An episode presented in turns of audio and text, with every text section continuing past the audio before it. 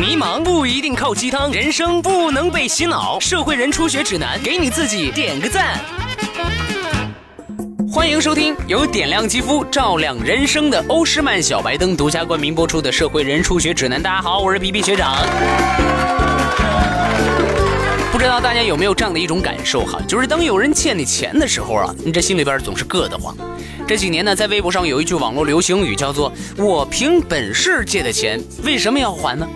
不知道这个是真实想法呢，还是一句这个调侃的话？但是我想说呀，在这个谈钱色变，对吧？谈借钱直接黑脸的时代，你能够从别人手中借到钱，真的，我天哪，这这是一项技能哈。那咱们今天的话题呢，就一块儿跟大家来聊一聊。你看，天上的云像不像我上个月借你的五百块钱？社会人初学指南，给你自己点个赞。首先呢，为了避免自己陷入被人借钱的情况，当别人问你借钱的时候，一场智力的较量就开始了。最近实在没钱用了，能不能借我五千块急用啊？这个时候你要迅速判断这个人以下三点：第一，他和你的关系到底熟不熟，有没有可以达到借他钱的地步；第二，你要评估他到底有没有还钱的能力；第三，你要评估自己能不能承受他不还钱的后果。如果以上三点任何一点不达标，那这钱打死都不能借。可是不借钱就完事儿了吗？毕竟朋友一场，是不是？直接说自己没钱，是不是有点？对吧？太伤感情了。于是，如何委婉的拒绝又能够全身而退，才是上上之策。这个时候，你灵光一现，呃，那个小美啊，呃，是是这样的，我呢是真的特别想帮你，可是我手头上吧，确实没有这么多钱，我只只有三千块钱。说出自己没有那么多对方要借的金钱数额，一般情况下，只要对方情商稍微高一点，基本上这个话题就会结束了。可是怕就怕在他情商不高，怕就怕在，他真的太穷了。哦，那真是太好了。这样吧，你就借我三千吧，剩下的两千我来想办法。哇，这是高手啊，一分钱的生活费都不给你留啊。可是刚才你不经意间已经透露自己有三千块钱的事情，如果你再拒绝，他会退而求其次问你借两千、借一千，总之不借到钱他是不会死心的。怎么办？有了，呃，小美啊，这个，要不这样吧，呃，你借我两千块，哎，这样的话我就凑够五千了。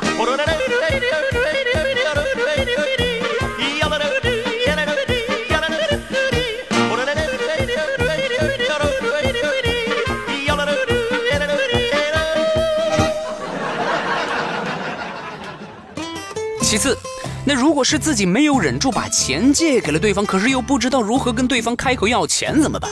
哎，在这儿我教大家一个方法。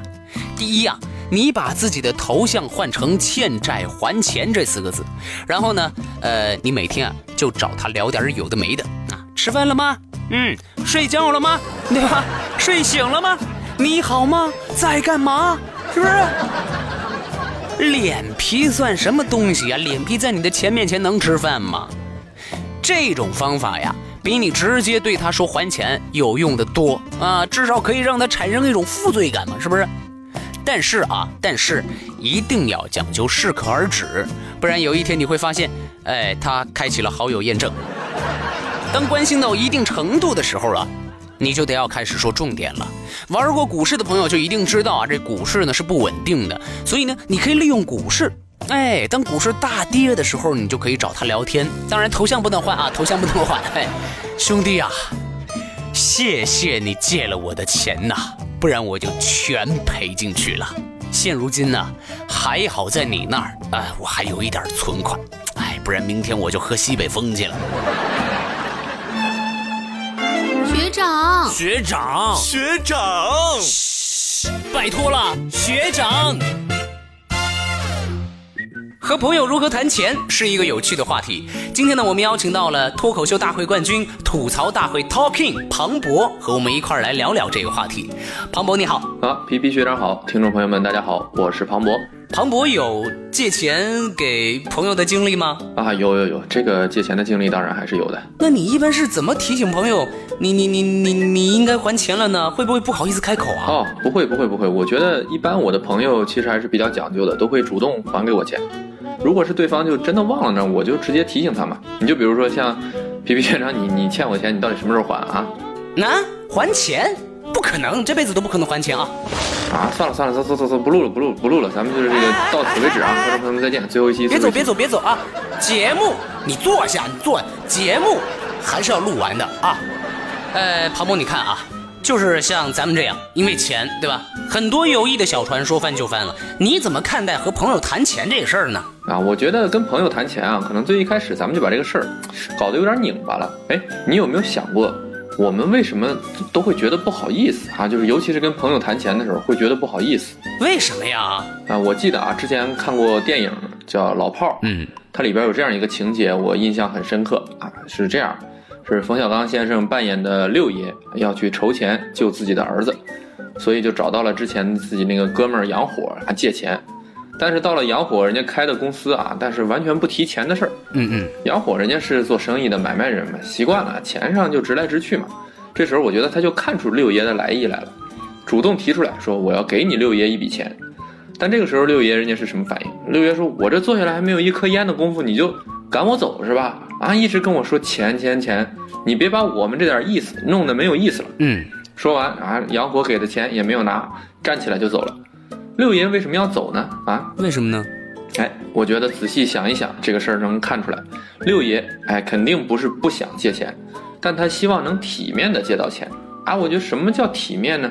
其实一般肯定要先盘一盘交情，叙叙旧，然后再找到一个事由啊，再把咱们这个借钱的意思表达出来。前面的这个工作做到位了啊，这时候杨火再很局气的说一句。六哥啊，你的事儿就是我的事儿，这个钱无论如何，六哥你得拿着，是吧？不拿你就是不把我杨火当兄弟。对，这个时候六爷就可以再说了，哎呀，杨火兄弟，你这个情我领了，一有钱我马上就还给你，说一点这样的话，是吧？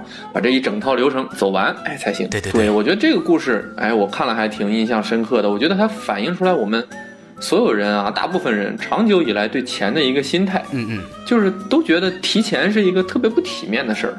尤其是钱跟感情挂钩的时候啊，但是很多时候你说钱吧又不能不提，怎么办呢？就得把这个钱啊包装一下再提出来，这样提的时候显得咱们双方啊都很含蓄，是吧？没有很直接，这样显得不寒碜。我觉得这个时候你想正面的体现包装这个钱的一些词儿啊，也就只有什么仗义疏财这种词能站得住脚。没错，所以啊，借钱给钱啊，双方。在这个过程中，都要把前面的这些戏啊演得很透啊，演得很足，嗯，是吧？让借钱的一方显示出来我很局气，是吧？仗义疏财，来借钱的呢，又要显得是哎呀很勉为其难啊，深受感动，这样才行。嗯嗯，我觉得中国人啊，对待借钱这件事儿，就特别像赵匡胤当年。对待黄袍加身的态度哦啊，一再的声称自己不愿意做皇帝，我这个皇帝都是手下人逼我做的。但是啊，既然大家让我做了皇帝，我就要为天下人负责。我觉得这个跟借钱是一样。这么一说啊，我觉得我也就能理解。对，六爷当时为什么拍桌子要走啊？因为杨火兄弟就直接提钱呀，这个规矩就破坏了，是吧？我这儿还在演前面的戏呢，你就已经啊直接进到下一场了。我觉得这样的话就伤了六爷的自尊嘛。然后杨火，你说给的那个钱，在六爷眼里啊，跟骂人也差不多。没错。所以啊，就通过六爷这个事儿，我觉得能看出来，我们把谈钱这个事儿一开始啊就想的特别拧巴。听你这么一分析吧，咦，我们好像是挺拧巴的啊，经常既想要这个面子，对吧？又想要这个里子，难免不纠结。我听说过这么一个说法哈，就是说，呃，朋友之间应该要避免金钱的往来，要保持友谊的纯洁性。那这个观点你怎么看呢？我觉得这么说也不能说完全没有道理，是吧？因为谈金钱这种事儿，确实在现实生活中伤了很多人的感情嘛，是吧？如果能完全没有金钱的往来，当然能杜绝很多很多的麻烦。嗯，但是这就在现实生活中就肯定不太现实嘛。你比如说我最好的朋友。啊，突然间身体有一些状况啊，比如生病了或者怎么样，找我借钱，那这个时候我要有能力帮他，作为朋友，我我不可能不帮他，对不对？所以我觉得这么说就有一点绝对了。没错没错，俗话说救急不救穷嘛，对吧？好朋友有了危难能帮咱们还是要帮的。那我们应该怎么掌握金钱和友谊的平衡呢？对，我觉得真正的好朋友，我是可以大大方方的、很坦诚的跟他谈钱的。跟朋友谈钱，说明你很珍惜你们之间的友谊嘛，因为你不希望，比如因为一些钱的因素去发生一些误会。对，因为钱能能带来很多很多的误会，比如说朋友找你借钱，你害怕不借，哎，会得罪朋友；你催他还钱吧，你又害怕还钱，哎，会得罪朋友。当你急需要用钱的时候呢，你又不好意思开口借，啊，你怕麻烦朋友。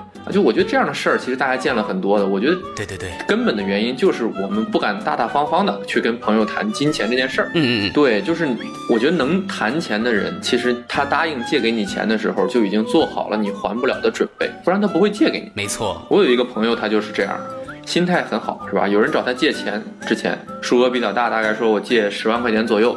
我这个朋友呢，也有心想帮他，但是其实也了解对方的真实情况，就是有可能。真的可能还不上，或者说是短期还不上，那怎么办呢？我朋友就这样说的：说十万块钱这个确实不是小数字，我这个没有办法一下拿出来这么多。但是哎，我手头上现在有一万块钱，你拿着，嗯，这个钱我不用你还，咱们是朋友，我信任你。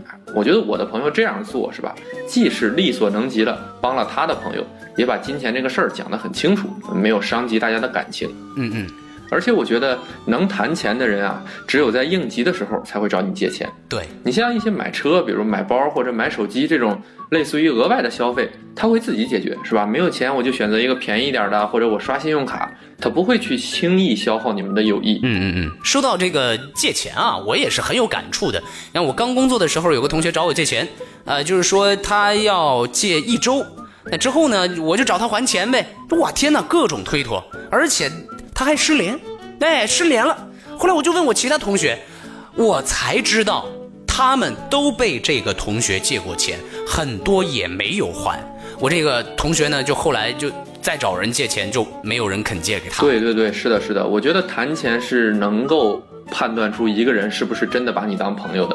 所以我觉得，真的朋友啊，真正的朋友，你是可以放心的跟他谈钱的。没错，听众朋友们也可以看看自己身边有哪些朋友是可以放心的和他谈钱的。这样的朋友呢，很值得我们珍惜。谢谢庞博带来的精彩分享。接下来是学长告解式环节，谢谢庞博的参与，欢迎你下次再来。好好好，谢谢皮皮学长，我们下次再聊。谢谢大家，我是庞博。学长告解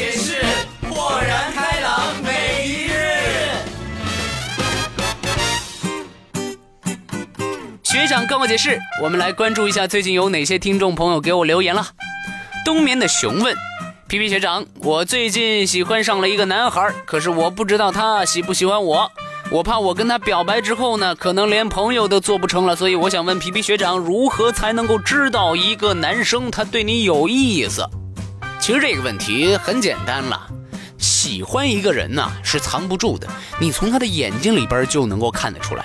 那如果你发现他喜欢在你面前刻意的表现自己，或者你又发现他有意无意的在看你呀，哎，那估计他对你可能哎有那么一点意思。不过呀，如果你们之间的眼神非常不巧的，对吧，撞上了，嗯，哎呀，我天哪，好害羞啊！如果这个时候他的眼神闪躲了，哎，那这事儿就稳了。